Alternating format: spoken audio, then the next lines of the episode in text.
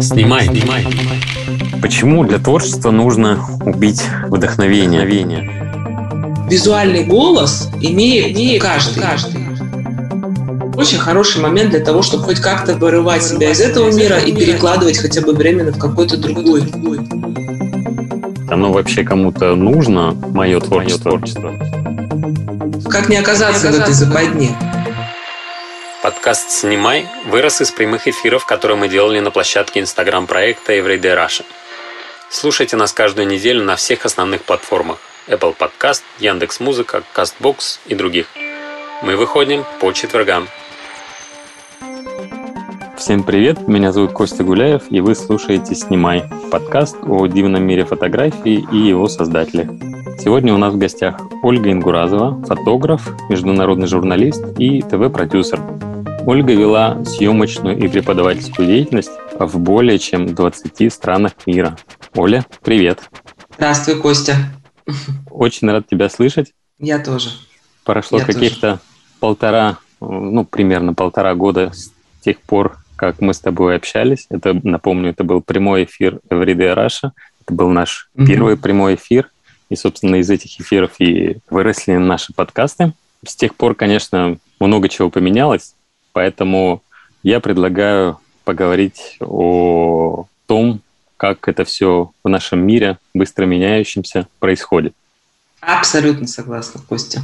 Вообще все меняется очень быстро, но я как сегодня помню то, то наше общение с тобой, ту нашу встречу, но слава богу, э, мы с тобой общаемся и за этими встречами, что очень приятно, но вот сегодня по делу тоже очень здорово встретиться. Давай поговорим.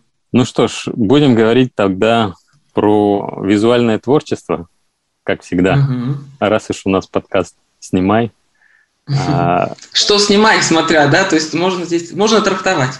И об этом мы поговорим тоже. О том, что снимать, что сейчас актуально, на что есть спрос и прочее. Но для начала я хотел бы вот тебя спросить, что сегодня происходит, каким становится вообще визуальное творчество сегодня во времена перемен, как для любителей, так и профессионалов в сфере фотографии. Безусловно, абсолютно присоединяюсь к твоим словам. Все меняется очень быстро. В этом есть и кайф этого времени, и в этом есть и сложности этого времени, нашего времени, в котором мы сейчас существуем. А, оно немножечко все усложняет и делает более интересным.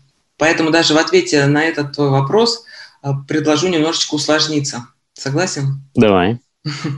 А, то, что мы получаем а, информацию в визуальном виде со всех сторон, ну, где-то процентов 80 точно от всей информации, которая поступает к любому человеку, в принципе, чем бы он ни занимался сегодня, это уже, по-моему, ну, доказано, передоказано, уже объективная реальность наша.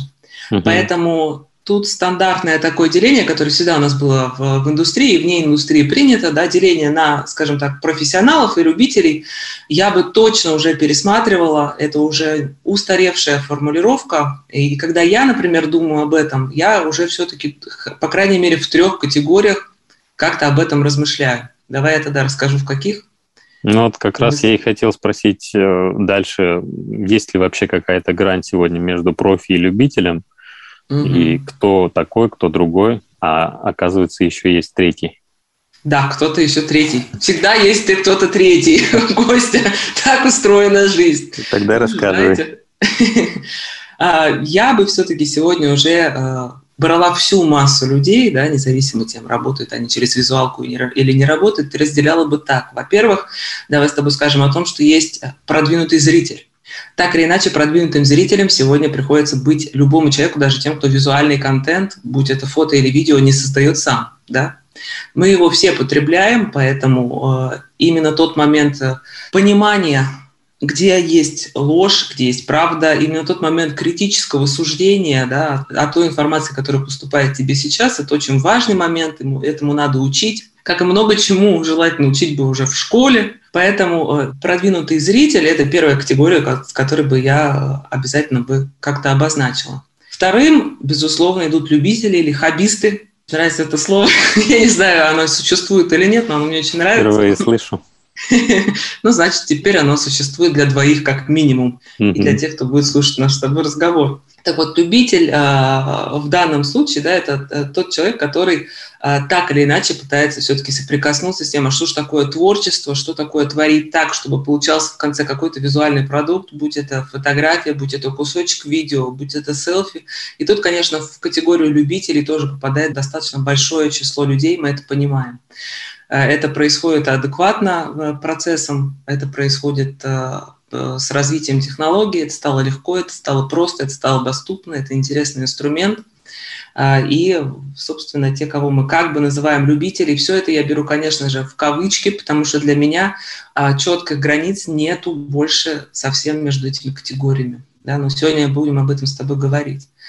И в конце, а, конечно, тех, кто, кого называют профессионалами, скажем так, я все-таки предпочитаю называть визуальными авторами. То есть здесь для меня входит такое понятие, как авторство. А, о нем тоже мы с тобой сегодня будем говорить, э, потому что обойти его сегодня уже невозможно. Из авторства, из позиции автора вытекает, собственно, и тот момент, а любитель ли ты или уже нет, потому что а, тоже немного устаревшее для меня деление на профессионала и любителя только потому, получает ли, например, человек деньги за свою работу или не получает. Да?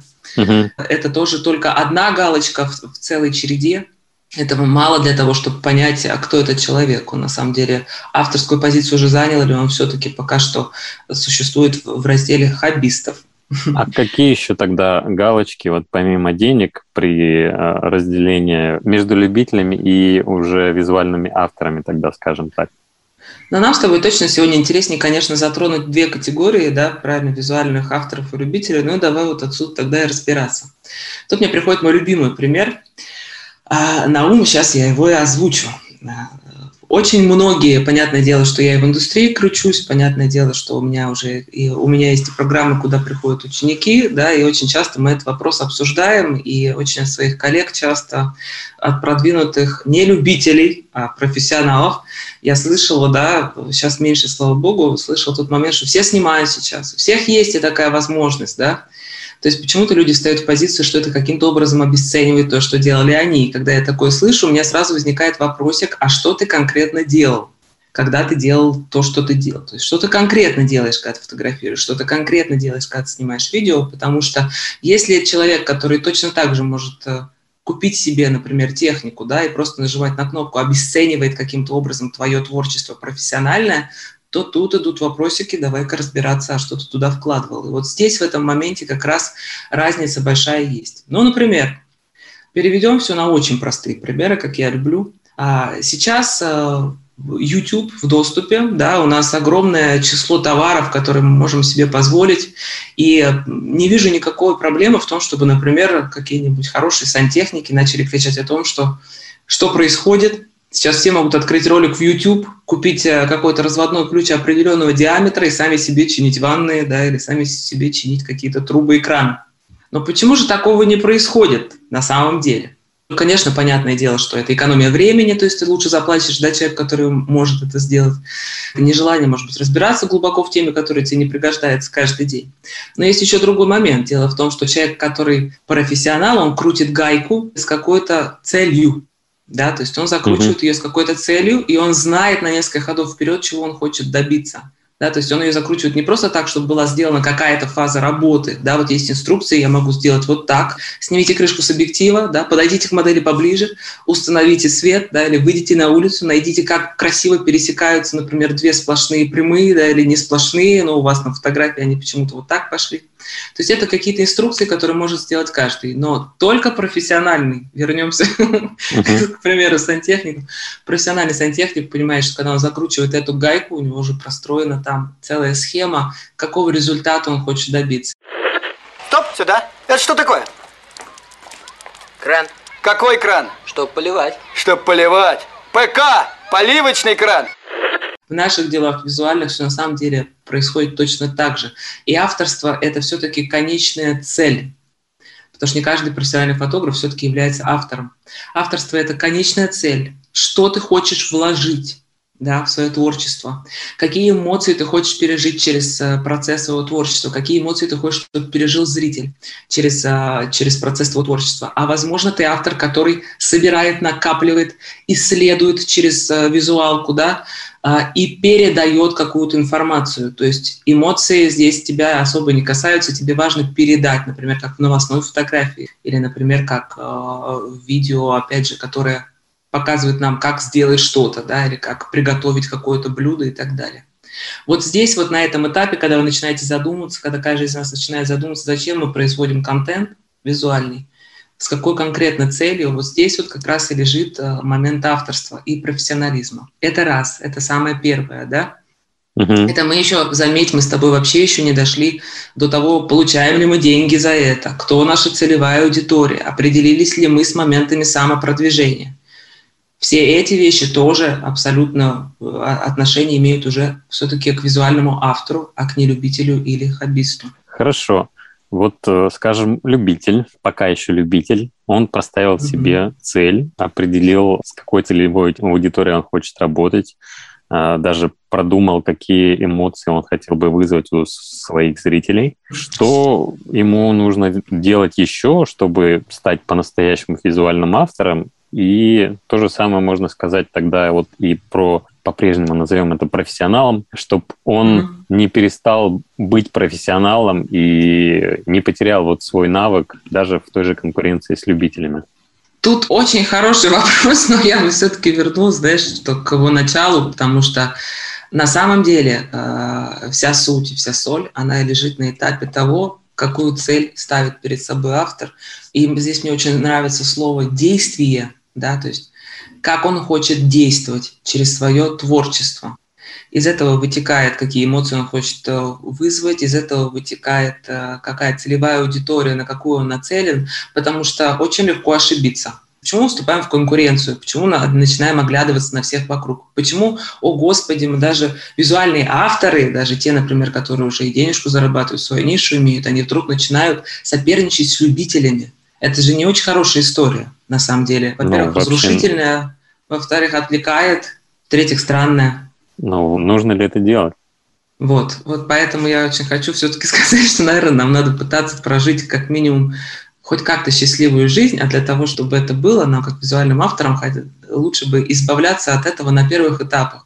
И даже когда мы болтаем э, иногда вне образовательных процессов, а просто даже с авторами, которые уже на самом деле много чего добились, и они идут по какой-то дороге, они очень часто приходят и говорят, что я зарылся, в конкуренции я зарылся в том, что как-то я больше не ценю то, что я делаю, не очень я понимаю, почему мне столько усилий приходится прикладывать, чтобы удержать интерес вот этой группы, почему мне так много приходится прикладывать э, усилий для того, чтобы мои клиенты были довольны, почему меня так разрывает постоянно, я что хочу делать, я хочу с изданиями сотрудничать и делать для них материал, чтобы он постоянно публиковался, или мне запереться в своей студии и только кайфовать от цвета и таскать туда интересных людей, как-то позиционировать себя перед ними, чтобы они приходили, и я буду с ними работать в жанре, например, психологического портрета, да, то есть что, что, почему я рвусь, почему я не могу, а определиться, почему меня что-то грызет. Первый этап – это заложение своих собственных ценностей в свое творчество. Вот ты, Костя, например, ценности в свое творчество закладывал? Уделял ли ты специальный отдельный момент этому? Прописывал ли ты эти ценности, которые ты хочешь туда заложить? Думал ли ты? Ну, конечно же, думал. Вряд ли сейчас все это сходу сформулирую, но где-то это во мне сидит. И, наверное, стоит это написать на бумаге. Конечно. А я думаю, что это во всех нас сидит, точно так же, как и творчество. Я не перестану говорить, что творчество – это встроенное в человеческое существо, функция. Поэтому э, если что-то там не идет, значит, где-то там проводки не соединены. Но у меня, например, когда я работаю с любителями, да, или когда я беседую с, там, с такими авторами, как ты, да, там, с состоявшимися, со знающими направления, есть такой момент. Я, например, прям даю задание. Я говорю, сделай, пожалуйста, свой ценностный фильтр для творчества. То есть берешь бумажку, выписываешь 10 ценностей, и потом выбери мне топ-3. Вот скажи мне, что это такое. Коллапс происходит у всех уже на этом моменте. Почему? Во-первых, сразу такой вопрос, а что такое ценности? А что это вообще должно быть? То есть, если так спросить, какие ценности ты пропагандируешь, или чем ты живешь, или чем ты, что ты вообще в себе защищаешь, или что двигает твое творчество, почему ты это занимаешься, это затратно, это тяжело. Вот обычно вот здесь вот уже просадочка, поэтому я, например, даю всегда примерный список для определения личностных ценностей, который там состоит из ста, и говорю, хотя бы выбери. А что тебе сейчас э, ценности на выбор, да, уже приходится идти на такие ухищрения, чтобы как-то будить себя и свой круг близкий и не, не очень близкий вокруг, потому что на самом деле это важно. То есть, что тебя беспокоит больше всего сейчас? Что в твоей жизни или в жизни близких происходит сейчас, что становится для тебя самым важным? Какие явления, какие моменты, какие, какие прилагательные, какие существительные?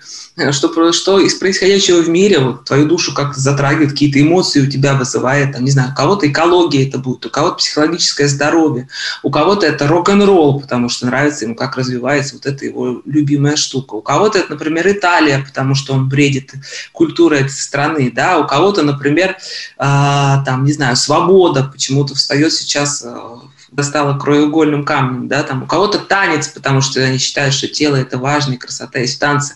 То есть очень странный момент происходит тогда, когда мы пытаемся разделить почему-то эти вещи, что я на самом деле больше всего меня цепляет в этой жизни, и то, чем я занимаюсь, да, или какое творчество я, например, делаю. Потому что очень часто бывает, что там свобода, танец, экспрессия, да, а человек э, там пошел в каталожку, да, там ну, снимать красивый фарфор. Вроде как ему нравится, а вот ничего это ему не приносит. Ни денег нормальных, как бы, ни заказов, и, и спина болит. Как раз и хотел спросить, а как вот быть в этой ситуации? Он вроде как бы, ему интересны вопросы свободы, но он вынужден снимать э, что-то другое, чтобы условно себя прокормить. Ну вот смотри, а, давай э, исходить из того, что ведь в мире очень много профессий, правда? Да. А в фотографии, например, или в визуальной индустрии вообще очень много направлений. То есть даже если мы сейчас с тобой начнем их перечислять, мы с тобой не закончим, да. И это не только деление на жанры какие-то, границы между которыми уже тоже давно стерты, а это вообще, в принципе, какие-то ниши, да, э, причем никто не, не запрещает их создавать да, или раскручивать, делать более популярными одни, а не, не кидаться в те, которые уже раскручены, и там до хрена людей, до хрена конкуренции. Или она тебе, например, вообще не близка, а если тебе она не близка и тебя она не зажигает, то ты не выдержишь эту конкуренцию ты сгоришь. Поэтому вынужден для меня, это единственная ситуация, Костя, когда у тебя два пистолета с двух сторон виска приставлены, и вот тогда, возможно, ты что-то вынужден. Но, слава богу, большинство все-таки из нас не находится каждый день и каждую секунду, по крайней мере, в этой ситуации, правильно? Потому что даже когда я находилась в ситуации, когда я начинала с, э, с фотографией в конфликтных зонах, поверь мне, даже там я находила кучу ниш, и я видела, что есть авторы, которые совершенно с разных сторон к этому подходят. Кто-то бежал в, снимать боевые действия, ему нравилось получать адреналин и э, бегать там бронежилете, да, и он считал важным передавать эту информацию, быть летописцем изнутри. А кто-то настолько же успешный автор, зарабатывающий столько, а может быть еще и больше, а, работающий иногда с теми же самыми изданиями, он шел к людям, которые являются обычными, которые не шли на линию фронта, и он показывал их быт.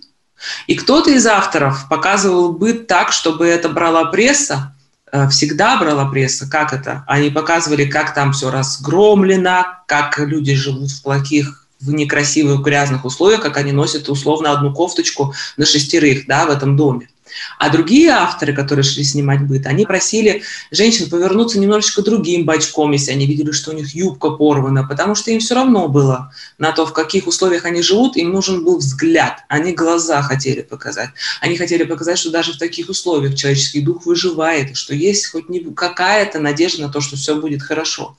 И все вот эти авторы, которых я тебе сейчас перечисляю, они были и востребованы при обсудим это чуть позже, при грамотном подходе к самопродвижению, да, при грамотном uh-huh. позиционировании своей работы, при грамотном понятии своей целевой аудитории. Так вот, все вот эти показатели могут выпасть только списком, знаешь, таким пум-пум-пум, выпадающим тебе, как действовать дальше, только когда ты определился со своим ценностным фильтром, как я его называю. Uh-huh. Поэтому должествования здесь никакого нет. Авторство на самом деле заключается именно в этом. Какие мои ценности и о чем я хочу говорить, с другими да, людьми через изображение. А второй пункт очень важный, и надо параллельно развивать две эти ветки, а каким визуальным языком я собираюсь это делать, да? Uh-huh. То есть у меня ЧБ, у меня цвет, я через пейзажи только буду это передавать, или я всегда к людям буду идти, или э, я какой-то один пресетик себе в Lightroom, например, подготовлю, мне нужны вот такие пастельные приглушенные цвета, да, может быть, не на все мое творчество, не на все съемки, но, например, вот на тему вот эту я хочу, чтобы вот так, они все были в одном стиле.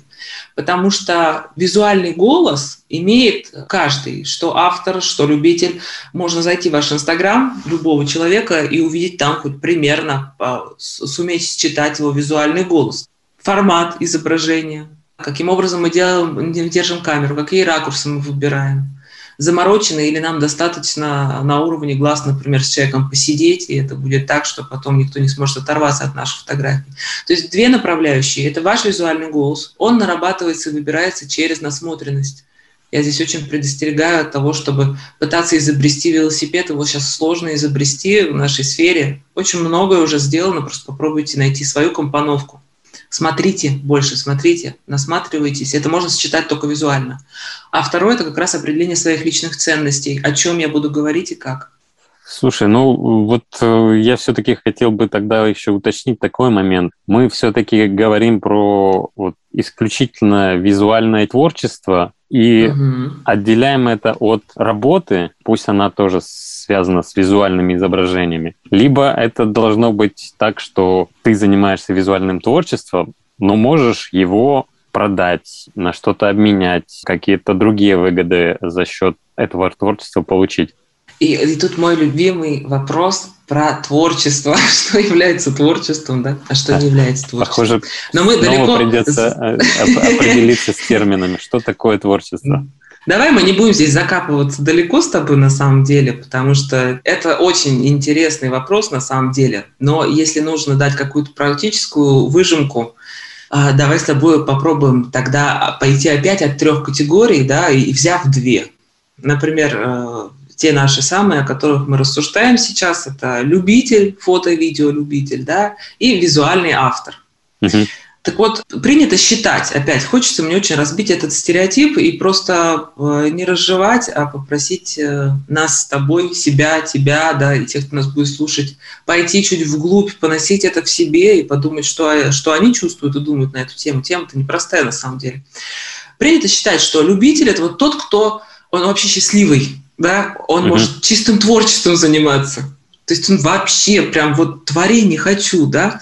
А вот профессионал – это вам хорошо любителям, да, говорим мы. Да, да, да. У вас там творчество, и ничего не надо делать. А у меня, у меня это вообще-то работа, да. И вот тут начинается главная трудность. Человек сам себя сажает в эту клетку, в которой он потом и сидит, и не понимает, как из нее выбраться, потому что выбраться из нее можно только когда ты окажешься снаружи. Вот такой парадокс. Как не оказаться в этой западне?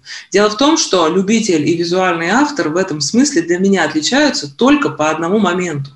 Любитель проявляет свое творчество именно только на стадии там, подготовки, да, на стадии идеи и на стадии производства, собственно, да. То есть, грубо говоря, uh-huh. он увидел какую-то тему, или он посмотрел что-то, он захотел так же, он поносил в голове как, вот, вот происходит творчество, да, он что-то создает пока на уровне идей, потом он приходит куда-то, он собирает людей, или он собирает э, инвентарь, или он находит место, которое очень хорошо подходит, и он производит съемку, да, вот дальше у нас процесс уже материализации творчества происходит, в творческий продукт мы переходим, потом он сидит, обрабатывает эту фотографию, у него трепет, да, он пытается uh-huh. найти найти лучшую, он а, уже предвкушает, как он, наверное, где-то покажет, или просто сам ради результата. И вот это творчество. Только вот у визуального автора, у профессионального визуального автора фишка в том, что это творчество, оно просто не останавливается на этом этапе.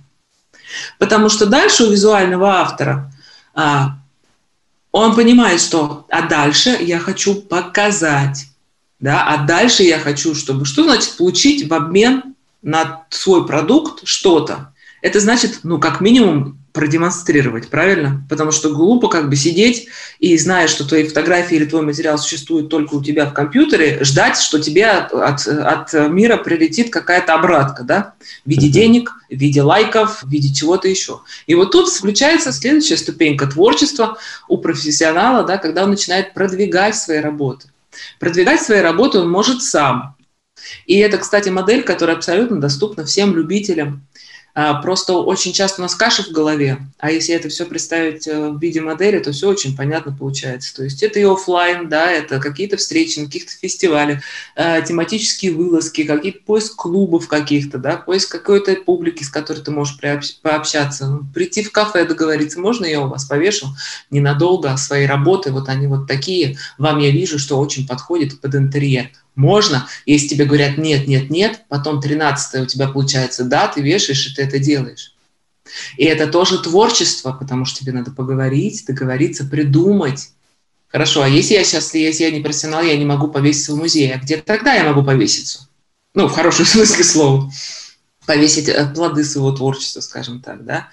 То есть э, профессионалы думают, а как мне разослать это в, в какие-то издания. И поверьте мне, издания крупные точно так же ищут новые взгляды новых авторов, а иногда и авторов на местах, для того, чтобы э, взять какую-то работу или попросить их о чем-то. Да? Такой свободы в этом плане не было никогда. Сейчас почти все контакты можно найти в интернете. То есть продвижение – это тоже творчество. Либо ты делаешь денежку где-то еще и нанимаешь себе агента, да? либо ты вступаешь в какое-то агентство. А самое лучшее вообще смотреть на это как на пазл и пересобирать свой, потому что в мире, который меняется очень быстро, вы не можете рассчитывать, мы все не можем рассчитывать на то, что одни и те же схемы, например, которые сработали у одних авторов, сработают у вас. И почему я всегда буду возвращать в начало ценностный фильтр. У вас могут быть разные ценности, у вас могут быть разные подходы, разные визуальные языки. Поэтому не факт, что вот он вот так три раза прихлопнул, два раза притопнул, написал вот сюда, выложил именно на, на этом сайте или в Инстаграме что-то опубликовал, и у него поперло, у вас пойдет по той же схеме. Нет, творчество необходимо на каждом этапе и в составлении личных схем вот таких тоже. Поэтому следующий этап у автора – это именно, собственно, это продвижение. Да? И потом у автора тоже наступает прекрасное творчество. Сотворчество со зрителем, да, когда уже попадает в зрительские глаза, в зрительские души или мозг, да, то, что он там натворил, и либо идет какая-то обратная связь, либо он открывает свою выставку, да, либо он там размещает какую-то публикацию у себя на сайте. То есть творческий процесс, он должен быть бесконечным. К сожалению, многие так сказать, профессионалы, и мы часто как профессионалы забываем включать вот этот момент. А, то, что творчество – это на самом деле творчество на каждом этапе. Вот и все различие, Костя. Поэтому mm-hmm. для меня, например, творчество профессионала отличается от творчества любителя только тем, что оно объемнее, многограннее, там больше моментов, там больше людей, с которыми приходится пообщаться, там больше мест, которые приходится посетить, там система побольше. Угу. Когда я это говорю, собственно, я так вот незаметно тропиночку на самом деле прорисовала, да, например, как из любителя попасть в профессионала, то есть визуальный автор. Ну, все в итоге и э, так и складывается, и возвращается к тому, с чего ты начинала, говоря о том, что самое важное и первостепенное – это определить цель и свою целевую аудиторию. Потому что, да. коль скоро у тебя есть цель и целевая аудитория, то ты не можешь э, проигнорировать этап, который ты назвала продвижением, и этап работы со зрителем. Да, и у каждого автора это получается по-разному. На самом деле очень часто у любителей просто появляется большая аудитория. Это люди, э, какое-то большое число людей, э, да, которые когда я говорю большое, я имею в виду совершенно разные вещи. То есть это может быть тысяча подписчиков в Инстаграме, да, или это может быть там сотни тысяч, да, которые смотрят, например, его через какие-то издания или через какие-то еще соцсети. Это совершенно не важно на самом деле, потому что, поверьте мне, иметь тысячу лояльных, относящихся к тебе и к твоему творчеству хорошо на одной волне людей у себя в Инстаграме, может быть, это даже подороже будет, чем по всему миру да, тебя читают и смотрят, потому что там еще непонятно, какая обратка будет, будет ли она к тебе напрямую приходить. Часто бывает так, что вот эти тысячи людей такой интерес проявляют, потому что ты делаешь, так ты попал в их ценности, так ты попал в их проблемы, в их заботы, в то, как они видят сейчас мир, что они, наоборот, вот этой своей какой-то поддержкой тебя на что-то толкают, да, там, выкладывать чаще, делать больше, или опубликоваться где-то, да, когда ты вдруг становишься посмирее и понимаешь, значит, это не только меня волнует. Хорошо, вот есть у меня это мое творчество, на что я его могу обменять? Оно вообще кому-то нужно, мое творчество? Костя, именно твое, да. Я точно так скажу. Да, Костя, конечно, нужно. Понимаешь, конечно, нужно. Дело в том, что чем отличается вот это вот надуманное да, творчество? То есть, когда вы как профессиональный визуальный автор, или как любитель, да, или как очень мастеровитый, например, фотограф, когда вы перескочили, опять я возвращаю, вот эту вот модель вашего лично, личностных ценностей, да, которую вы откладываете. А что такое модель личностных ценностей? Она на самом деле говорит о том, какие темы вы будете выбирать, кто вам нужен и кто вам не нужен в кадре, какие жанры ваши, какие не ваши, какая аудитория вам нужна, какая не нужна. Да, то есть вот эти вот все моменты как раз помогают, вы отталкиваетесь от себя. Тут сейчас будет большой пробел, потому что вот а, написать три такие точки вот сейчас из себя на вылет сможет, ай-яй-яй, не каждый человек вообще. Где лежит авторство? Темы, идеи, которые ты поднимаешь будь ты любитель. То есть если ты какую-то фотографию, в принципе, выложил к себе куда-то там, и она стала доступна более, чем тебе, или, например, ты показываешь своим домашним постоянно какие-то снимки, это уже больше, чем в тебе. Это уже хорошая заявка на авторство. Это значит, что что-то должно выйти из тебя. Если оно должно выйти вот так вот из тебя, значит, кому-то должно быть интересно твое творчество. В любом случае. А вообще, когда ты понимаешь, что ты не подражаешь, не хватаешь горячие там какие-то темки, да, и бежишь делать то же самое, обычно у нас не возникает потом такого вопроса, оно нужно вообще кому-то или нет. Потому что ты начинаешь творить, делать то, что ты не можешь не делать. И тут все вопросы отпадают ты выбираешь свой визуальный язык, да, предположим, такой человек выбрал свой визуальный язык. Вот мне нравится, как снимает вот этот, да, или мне нравится, как вот там подается, или мне нравится быть на грани, документальные какие-то темы, социальные, снимать совершенно каким-то флеровым, таким размытым, а, да, визуальным языком художественной какой-то метафорической фотографии, да, то есть ты как-то комбинируешь, ты создаешь вот эти вот для себя а, какие-то конструкты, перетасовываешь их. А потом ты определяешься, например, с особенностями передачи информации. Да? Какая передача информации тебе нравится? Ну, например, мне нравится, когда я в формате соцсети общаюсь со своим зрителем, да, или мне нравится передавать эту информацию, вот бы, да, и даже если еще сейчас это с тобой не происходит, вот бы это в журналах, хочу печатные издания держать в руках. Пусть их мало осталось, пусть они разоряются, все все равно уходят в интернет, но у вас еще есть это желание. Хорошо. Да? Или, например, хочу, чтобы по Первому каналу мои видео были, да, вот прям хочу я, чтобы так передавалась моя информация. Или я хочу просто вернисажи свои делать, я хочу выставки просто делать, чтобы люди приходили и за бокалом там шампанского со мной обсуждали те вещи, которые важны мне тоже. Я хочу, чтобы эта информация передавалась таким образом, чтобы она связывала людей в сообщество, да. Или я хочу, чтобы эта тема, то, как я ее показываю, помогала другим людям, которые проходят через то же. Да, то есть это разные будут каналы передачи, особенности передачи информации. С этим, об этом тоже нужно подумать, об этом тоже хорошо помечтать, как вам это нравится больше. А, и э, вы, например, подходите к тому моменту, когда вы понимаете, что автор – это все-таки кто-то, кто имеет портфолио. Да? Что такое портфолио? Это какое-то сбитое конечное число фотографий или минуты да, видео, которые у вас есть, или нескольких видео, которые отражают наибольшим и наилучшим образом то, что вас сейчас беспокоит, тот профессионализм и мастерство, до которого вы сейчас пока что дошли, те там темы, да, которые вы научились показывать именно так. Поэтому на самом деле авторское портфолио, как я говорю, есть у любого любителя. После того, как, например, он щелкал 20 снимков у него уже есть, я уже могу сказать, что там хотя бы один или два уже можно будет положить в авторское портфолио. И мы учимся говорить о нашем творчестве. Мы учимся о нем говорить, потому что большое заблуждение визуалов очень часто. Ну, мне проще показать, чем сказать. Это правда. Но другим не всегда проще тебя понять когда ты показываешь, если ты хотя бы в двух словах не можешь сказать, хотя бы через запятую пере, перечислить свои ценности, да, там, мир, любовь, жвачка, для того, чтобы я хоть с каким-то пониманием смотрел сейчас на твою фотографию, твое творчество. Вот это мы сейчас поговорили о том, где лежит авторство. И когда мы вот с этим вот разобрались, мы уже можем думать дальше. Так, а какая модель обмена с миром вообще вытекает из моего конкретного авторства, да, и из того, что я хочу показать. Потому что еще, Костя, большое заблуждение, то, что все авторы и профессионалы реально очень хотят деньги получать за свою работу. На самом деле это не так. И это подтверждает тот факт, что очень многие профессионалы крутые, правда, не получают деньги за свою работу или не получают достаточно целесообразные деньги за свою работу. А чего они хотят? Здесь а, и вот тут надо посмотреть и тоже опять по-честному снова поговорить, а чего я хочу на самом деле, какая моя модель обмена с миром, а чего я больше хочу, и это может меняться в зависимости от того, в какой ситуации сейчас находитесь, что вам, правда, надо больше, а что меньше. Первое, на что вы можете обменивать свое творчество, да, когда вы занимаетесь визуальным творчеством, когда вы создаете какой-то конечный продукт, неважно, кто вы, какой категории вы относитесь, вы можете претендовать, например, больше всего ваше нутро претендует на реализацию таланта.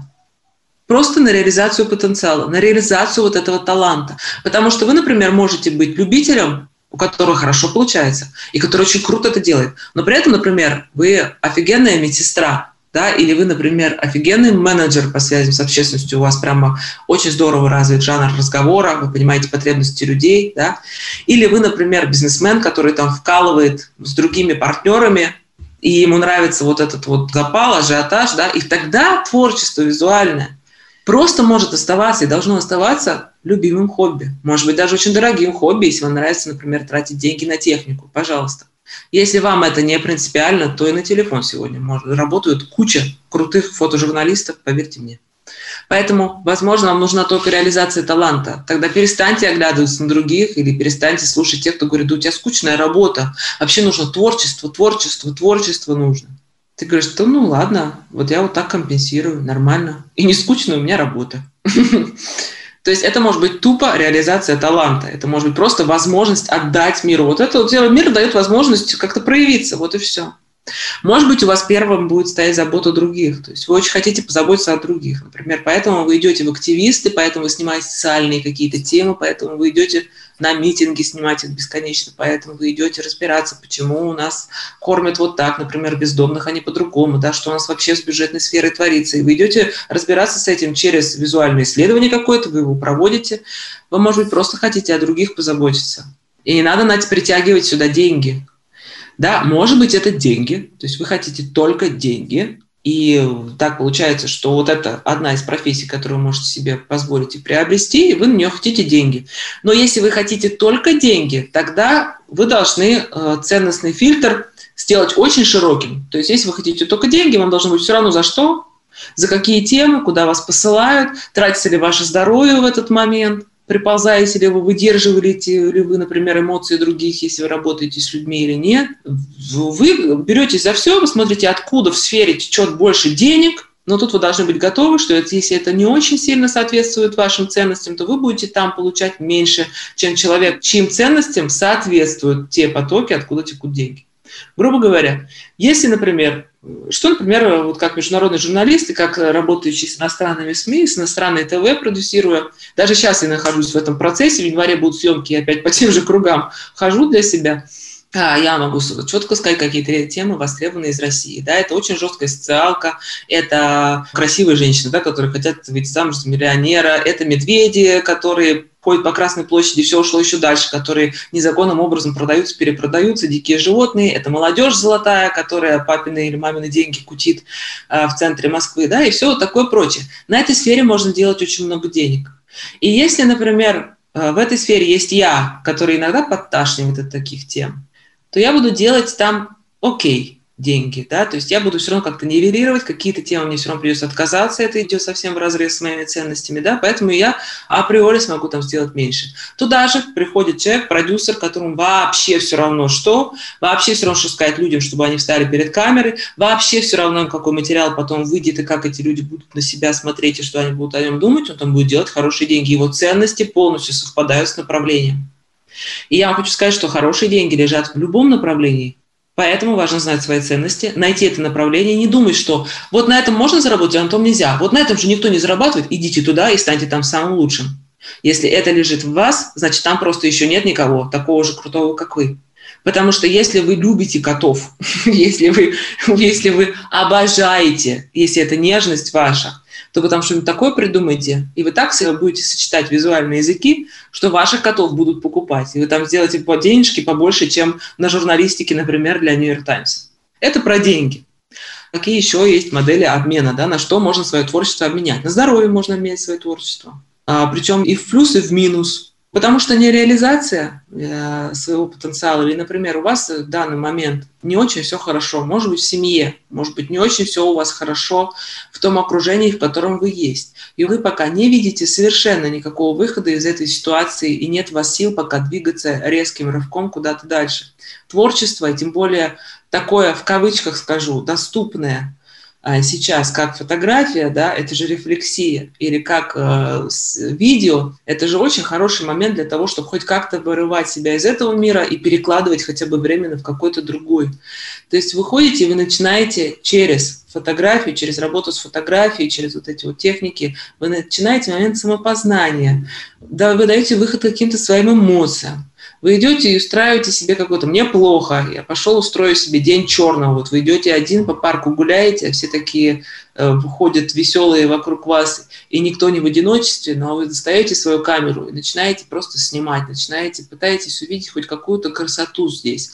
И это немножечко, глядишь, ваше здоровье, это как сколько-то сил там подбавляет, да, ведь творчество – это же огромный а, огромный заряд энергии для того, чтобы переживать очень сложные периоды своей жизни и об этом не надо забывать. И, возможно, вам оно нужно было, например, только для этого когда-то.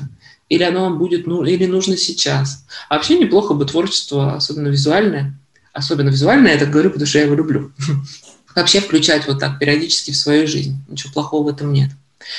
Еще какая может быть модель обмена с миром, да? Информирование. Может, вам просто хочется показывать какие-то вещи, да, там, и вам никакой, в принципе, другой отдачи и не надо. То есть вы знаете, что в этом месте, например, в этом городе, в вашем городе, в каком бы вы ни жили, да, опять Россия, например, даже сама по себе огромная, большая, мало что знаем, что происходит на местах. Вы хотите знать, что именно около вас, именно, именно здесь есть самый красивый бор лесной, или именно около вашего дома. Каждый сезон одна и та же лужа огромная почему-то образовывается, да. Я, кстати, сейчас совершенно невымышленный пример говорю. Я как-то продюсировала для одного канала, и там целый есть э, на Сахалине, не помню сейчас где конкретно, но целый аккаунт, который там, ну, сотни тысяч подписчиков у него, человек просто начал фотографировать, поднимать вот этот социальный вопрос. Почему каждую весну и лето, да, в общем, пока она не замерзает, эта лужа вот стоит у нас. У нас уже женщина с колясками, кто рожает в этом доме, не выходит погулять, да, у нас уже это, дети тонут практически в этом месте, а вот лужа стоит и стоит. Я уже там третью машину меняю, потому что ржавеет, а мест нету больше ставить. И это оказалось общей проблемой вообще для России, для очень многих коммунальных служб, скажем так. И даже, видите, иностранное ТВ проявило свой интерес к этому. Это огромный охват, э, и человеку, в принципе, он монетизирует это, но совершенно другими путями, не как таковое визуальное творчество. Да? А изначально это же все равно визуальное творчество, он, он ведет этот инстаграм-аккаунт через фотографии. Слушай, а вот если я каждое утро снимаю, да, причем очень красиво снимаю свой завтрак, это относится к информированию или к рефлексии? Или это, это, к чему-то это еще относится? Это может легко относиться к чему-то еще. Скажем так. Это может даже к биполярочке относиться. Неизвестно, Костя. Это должен выяснять автор. А, если он, и если этот автор для себя это хоть как-то умеет отрефлексировать себя, да, то есть этот вопрос надо себе задавать. И, конечно, одновременно с тем, как ты задаешь себе этот вопрос, можно посмотреть и в окружающую среду как-то, да, как все-таки мир, а какая вот такая модель обмена с миром все-таки происходит. То есть если отклик на то, что ты этим информируешь, что «У, круто, слушай, кинь мне в личку, пожалуйста, вот этот завтрак, вот его хочу повторить», да, то окей, контакт уже есть. Да? Угу. Если вы просто каждый день фотографируете свой завтрак, он остается у вас, например, в телефоне, и вы никем не терроризируете своих знакомых, смотри, что я поел сегодня, смотри, это до, это после, да, то, наверное, как бы это нужно вам для чего-то, и нормально. В общем, все, что не вредит э, окружающим слишком сильно, оно вполне возможно. Вот я как раз про то и хотел сказать, что когда это уходит э, наружу, и вот у тебя прозвучала фраза «вредит окружающим», а может быть мне ну, без разницы, вредит это окружающим или нет. Мне нравится мой завтрак, и я его снимаю. Конечно. Ну тут опять мы все очень легко понимаем. Понимаешь, э, если ты просто стоишь э, как бы и держишь молоток в руках, да, и даже чем ты им размахиваешь, то это перформанс то это акт творчества, скажем так. Да? Если при этом ты раз, стоишь с молотком, размахиваешь и пытаешься приблизиться к людям, сделать так, чтобы это задело их тело, то это уже другой момент. Если только они не заплатили, чтобы пройти именно в то место, где ты стоишь и размахиваешь этим молотком. И они были предупреждены, что там будет стоять человек и размахивать этим молотком, и они пришли туда специально, чтобы получить эти эмоции, и тогда все окей. То есть, конечно, человек, который каждый день постит свой завтрак в Инстаграм, он вообще никому не мешает, потому что от него можно отписаться, даже если вы были его другом. Ну, то есть в конечном итоге уже э, тут решит сам зритель, надо ему это или не надо. Конечно, если у вас нет никакой необходимости в том, чтобы на эти завтраки в вашем инстаграме реагировали, то у вас точно какая-то другая модель обмена с миром. Да? Вы либо реализуете талант, либо вы как-то свое здоровье поддерживаете, да? либо вы заботитесь о других, может быть. Там никогда не кладите значит, целый стручок красного перца в яичницу, да? Будет изжога, да, например, вы заботитесь о других. Пожалуйста, это ваша модель обмена с миром. Тогда не надо ждать денег, не надо ждать, да, что это информирование мира каким-то образом что-то вам принесет, да, то есть э, не надо ждать информирования, скорее всего, никто комментировать не будет. Но тут такая двоякая система, понимаешь, мы же мы несем ответственность за себя. Мы во многом несем ответственность за то, что мы делаем, производим и, по, и выдаем в этот мир. Поэтому очень хочется, чтобы это было обдумано, одумано и действительно искренне но есть еще и мир. И по его реакции мы можем понимать тоже, а какую модель обмена мы с ним э, ведем. Потому что нам кажется, что мы деньги делаем сейчас. Это профессия моя, я пошел деньги делать. А как-то баба к нам не приходит. Это значит, что мир с нами этим как-то не обменивается. Да? Возвращайся к пункту 1 и 2. Вот. Э, ну, еще есть к моделям обмена с миром. Что еще могут хотеть авторы да, или фотографы становясь профессиональными? Они, может быть, просто среду и окружение хотят поменять. То есть они хотят попасть э, в окружение там, людей, которые интересуются там, важными вопросами, да, может быть, которые социально ответственны, может быть, они хотят покрутиться на международных фестивалях там, да, и сидеть за одним столом там с редакторами всяких изданий. Они хотят встречаться с людьми с разных э, уголков земли, которые туда приезжают, разговаривать о том, что у них происходит в жизни. И поверьте мне, чтобы это делать, вообще не обязательно э, быть очень известным или вообще известным, или каким-то зарабатывающим хрилиарды автором. Потому что и я, когда я начинала свое продвижение лет 10 назад, да, уже 11-12, мы когда-то гоняли на те фестивали, где я там сейчас выставляюсь, или, например, сейчас уже езжу, чтобы, когда не пандемический момент, да, езжу, чтобы встретиться с коллегами, с друзьями и с, там, с, еще с какими-то интересными людьми, мы когда туда гоняли просто, чтобы побыть в этой атмосфере, и там все достаточно демократично бывает. А, очень для многих модель обмена с миром на свое творчество происходит, например, по схеме бесплатное шампанское на открытиях. И мы Тоже можем вариант. наблюдать это на многих открытиях, да. Я тебе уверяю, что очень многие хотят, например, они просто, может быть, до конца не понимают этого, но они хотят, но придешь, так сразу все видно со стороны. Люди потусоваться хотят, они хотят э, прийти, они хотят бесплатного шампанского больше, чем понять там позицию автора. Или даже автор хочет э, больше всего на свете, он хочет славы на самом деле. Он хочет признания, он хочет, чтобы его увидели, именно его, не его творчество, а его самого. И тоже окей, тоже да. И это совершенно будет другая модель самопродвижения, например, да, и это будут другие действия, которые тебе нужно совершать. И не надо тогда себя убивать за то, что ты не информируешь мир при этом каким-то особым образом, не делаешь никакую огромную социальную работу, но и не было это в тебе заложено в твоем запросе на, на творчество. Это не то, что ты должен через свое творчество получать э, через это. А, а желание огромной славы отнюдь не гарантирует тебе то, что ты деньги большие будешь делать. Если мы берем, например, с тобой художников, сколько из них были признаны после смерти. Угу. Но момент такой, когда я говорю о вот этой модели обмена с миром, да, на что мы э, на самом деле можем обменять свою творчество визуальное, это при том, что мы признаем тот момент, что оно нам самим в первую очередь важнее всего, потому что это наш момент самовыражения, момент нашего диалога с миром каким-то образом. Да?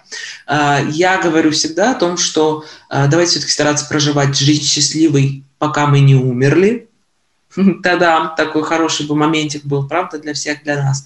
Поэтому давайте искать сочетание вот этих моментов. То есть, что мы хотим получить? Реализацию таланта, заботу о других проявить, деньги, свое здоровье поправить, проинформировать мир о чем-то важном, что, мне кажется, должны знать люди, получить другое окружение, комфортную среду.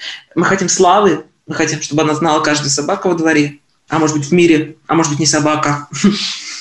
давайте смотреть, давайте э, складывать эти, эти штуки вместе, потому что на этом обычно мне кричат, а что, нельзя и деньги, и признание, и реализацию таланта? Можно. Такое ощущение, что надо разрешение. Можно. Я вот своим всегда говорю, особенно ученикам говорю, можно. Вот прям иди. Можно. Конечно, можно. Поэтому давайте смотреть не только на то, какие деньги мы получаем и сколько, это важный момент, но давайте смотреть еще на то, какие другие туда мы вносим, да, комбинации, что еще мы получаем от мира. Давайте постараемся быть честными через свои ценности и давайте постараемся быть э, благодарными и посмотреть, что еще нам это дает наше творчество, чем еще оно нас спасает. Ну, в общем, все начинается с себя или, скажем, с тебя, с определения твоих ценностей, твоих целей, ну и отсюда и дальше вырастает это все твое творчество. Ну да, я могу еще точечно и очень кратко сказать о нескольких моментах, которые еще надо для себя решить. А можно я тебя спрошу, Давай. задам это направление? Ты угу. в процессе того, как мы планировали эту встречу, ты прям заинтриговал и меня, и своих подписчиков, сказав о том, что дашь ответ, почему для творчества нужно убить вдохновение. Что это такое? Это, это какая-то провокация.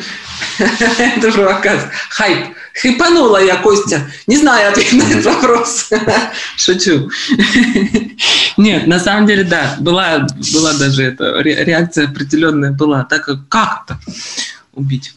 Да, это, это действительно так для меня, и я призываю всех со мной вместе подумать об этом, потому что в тех моментах, о которых говорю, я ведь тоже нахожусь внутри них. Действительно, когда мы говорим о творчестве, первая заразная такая идея, заразная не в хорошем смысле, э, она заражает и немножечко парализует. Для того, что творчество – это равно, не дай бог, да, или иногда, что для творчества нужно вдохновение, да.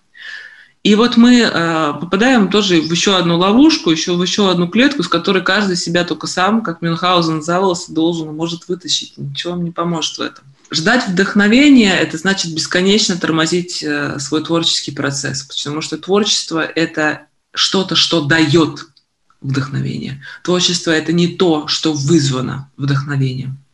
Потому что вдохновение, например, это не встроенная в человека функция. Да? Это, это какая-то реакция, это реактивность, это наша реакция на что-то, что происходит вокруг, на какую-то мысль, которая у нас есть, да, нас вдруг будоражит, вдруг попадаем, как сейчас принято говорить, в поток, все в потоках каких-то находятся, знаете, вот попасть в поток, попасть вдохновение, в эту струю, ну тогда, друзья мои, мы все обречены на то, чтобы действовать очень мало, действовать очень точечно, действовать под настроение, как я это называю. А это не может принести ни авторства, это не может вам быстро помочь понять свой язык, это не может вам помочь перепробовать достаточно все для того, чтобы выяснить, что ваше. Потому что на самом деле, кто, и будь это продвинутый зритель, будь это любитель, будь это профессиональный визуальный автор, кто э, получает самые большие плюшки, кто на самом деле в конце концов доходит до всех своих целей и находит ответы на все свои вопросы, у нас у всех они есть. Тот, кто достаточно долго может оставаться в процессах, тот, кто достаточно долго готов и может копаться в себе и делать шаги шаг за шагом. А вдохновение заставляет нас, знаете, так рвать, э, э, вырываться на максималках да, то есть вот сейчас поперло, вот-вот все, и этим самым почему-то передаем бразды правления чему-то вне нас, хотя на самом деле творцы-то находятся у нас у всех внутри. Поэтому ваша задача вне вдохновения. Например, если вы хотите стать профессиональным автором, или вы профессиональный автор, который меняет направление своей деятельности, или понимает, что в существующем мире сегодня его ниша, или тот подход, который есть у большинства из его коллег, уже не работает, он начинает чувствовать это первым. И не дожидаясь до какого-то вдохновения, а только имея вот эти вот мысли в себе, он должен сесть и написать, так, дальше я действую как кто. Вообще, какая модель мне подходит. Я фрилансер, то есть я организатор, я работаю от проекта к проектам, я хочу прыгать от одного там издательства или от одного клиента к другому, да, и я хочу э, делать так, чтобы вот у меня были короткие проекты, дальше я пошел. Или я наемник, я иду, сажусь в агентство, я иду, сажусь в новостное какое-то издание, я иду, сажусь в газеты, я делаю то, чтобы туда попасть. Есть мое мастерство, там востребовано мастерство, там больше особо ничего не надо. Да? То есть умение э, настолько быстро, насколько надо реагировать на определенные вещи, обрабатывать в, определенном порядке фотографии, да, выдавать столько такая единиц результата. Все, вот это мое сейчас. Я вот в это иду. Или я это бизнес сегодня, сегодня я это дело. А значит, главное для меня авторство – Так, окей, переслушиваем подкаст. Так, что там надо для себя определить, чтобы понять, какой я автор, да? Мгм. То есть вот эти вот вещи. Если вы будете ждать вдохновения для того, чтобы это сделать, значит, вы очень сильно опоздали. Дело в том, что сегодня сле- следование только за своим вдохновением дает такой момент огромного опоздания, потому что тогда социальная адаптация вашего личного творческого процесса, если вы хотите, если вы чувствуете эту нужду, да, вот это обмен как раз, да, на что угодно, это и есть ведь социальная адаптация, потому что обмен нам, нам прилетает из мира, это другие люди, процесс, который не связан с нами. Так вот, социальная адаптация личностного творческого процесса, она очень сильно страдает, вы не успеваете, если сегодня вы будете полагаться только на вдохновение. И вот когда вы сели, расписали этот список, вам приходит такое сладкое, какое-то теплое, растекающееся чувство, что вроде как ничего пока не понятно, но как, бы, как будто все правильно. Или вас отпустила какая-то очень давняя заноза там, на какого-то коллегу или на какую-то ситуацию в вашей жизни, или на какую-то зависть кому-то, кто делает вот так, а вы еще не там. Вот оно вас вдруг приотпустило, и вы поняли, ага, вот оно, это чувство пришло. То есть вдохновение сегодня, я бы так сказала, его бы надо заработать. Не надо принимать его как должное. И, а, например, вы можете бесконечно вдохновляться да, чьими-то чужими работами, думать, вот когда у меня будет возможность сделать вот для этого издания вот такую-то съемку, или когда у меня будет возможность вот этого человека поснимать, или когда у меня будет возможность поснимать там, не знаю, для бренда, для Nike, да, или для что-то еще, очень хочу, когда-нибудь у меня будет, вы сидите и ждете вот этого вдохновения, вы его не создаете, оно у вас появится, когда у вас появится такая возможность. Но дело в том, что если вы не делаете никаких шагов, оно у вас вряд ли откуда-то прилетит, вот просто так с, с неба на вас упадет. Поэтому вы себе говорите, окей, а сделаю-ка я себе папку «Портфолио из будущего», я положу себе туда такие фотографии, вот таким автором я хочу быть. Я понадергаю эти фотографии из моих любимых авторов, я понадергаю эти ролики из рекламной кампании того самого Nike, и я начну сейчас уже делать такой контент, такой продукт, такие темы поднимать, которые поднимают мое любимое издание, где меня еще нет. Такие темы через такое видео динамичное показывать, как это делает любимый бренд, для которого бы я хотел снимать. Да, с чем ценности у нас, например, пересекаются. А попробую я уже это сделать. И вы создали себе раз портфолио, вы наработали себе вдохновение, потому что это очень красивый процесс, и вы хоть какие-то шаги сделали в сторону своей мечты. Вот об этом я говорю, когда я говорю, что для того, чтобы творить, для того, чтобы вести творчество в свою жизнь, нужно купить вдохновение, а потом его заработать. Наш подкаст называется «Снимай», но сегодняшний выпуск можно было бы переименовать, и он звучал бы «Твори». Оля, прежде чем мы завершим, я хочу напомнить всем, кто нас слушает, что вот обо всем этом, о чем мы сегодня говорили, но в более, так скажем, практическом ключе Оля будет рассказывать на своем курсе, который, я так понимаю, состоится где-то в январе. Вот, и Да. Там ты со своими учениками как раз и решаешь вопросы с определением ценностей, определением целей и все, что нужно э, для того, чтобы убить вдохновение и творить. Да, я хотела сказать как раз, что именно там я убиваю в людях вдохновение. На самом деле, да, этот проект называется «Говорим на визуальном». Там все эти вещи, мы как раз над всеми этими вещами и работаем.